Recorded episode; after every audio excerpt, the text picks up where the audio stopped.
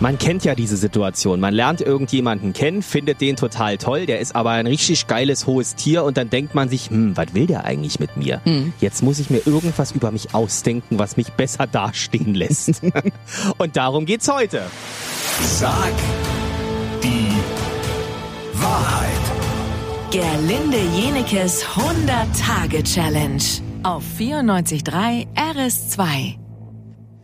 Die Frage kommt nämlich von Thomas aus Föben. Jeden Tag bekommst du ja eine Frage gestellt, die Ja. du wahrheitsgemäß beantworten musst. Und der Thomas, der möchte von dir wissen, hast du dir schon mal etwas über dich ausgedacht, um anderen zu imponieren? Ja, kann ich dir genau sagen, äh, weil es ist nur einmal passiert. Normalerweise mache ich mich immer kleiner, als ich bin. Das ist so, liegt bei uns in der Familie. Wir äh, sagen immer, dass wir weniger hätten und weniger könnten, als es tatsächlich ist, weil ich möchte nicht das Gefühl haben, dass irgendjemand jemals auf der Welt sagt, na, das ist eine alte Angeberin, die denkt ja, sie sei sonst was. Das aus irgendeinem Grund ist für mich das sehr unangenehm, habe ich von zu Hause so gelernt. Wir machen uns eher klein, als dass wir angeben. Deswegen weiß ich diesen einen Moment ganz genau.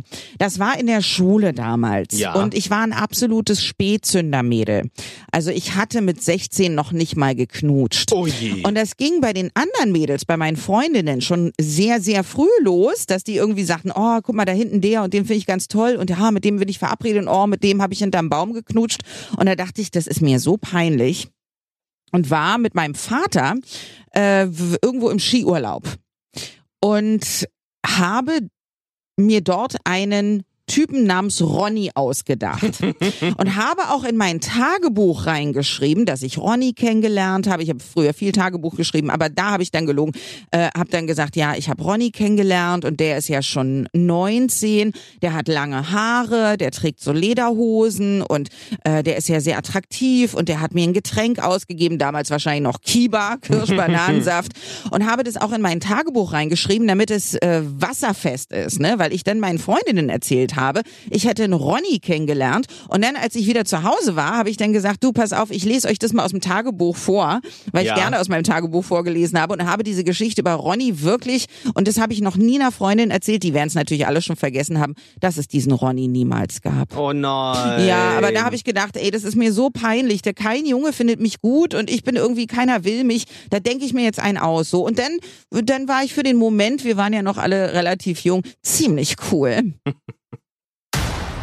Vor Corona haben zwei von drei Deutschen gesagt, dass sie glücklich sind. Jetzt ist das leider ein bisschen nach unten gegangen. Jetzt sagen es nur noch 40 Prozent. Ist, glaube ich, nachvollziehbar. Wir haben alle jetzt unsere Problemchen. Oh ja. Und jetzt kommt die Frage für dich, Gerlinde. Bist du im Moment glücklich? Oh, das ist ja wieder so eine philosophische Frage. Ja. Toll. Antwort kommt morgen früh um 10 nach 8. Sag die Wahrheit. Gerlinde Jenekes 100-Tage-Challenge auf 94.3 RS2.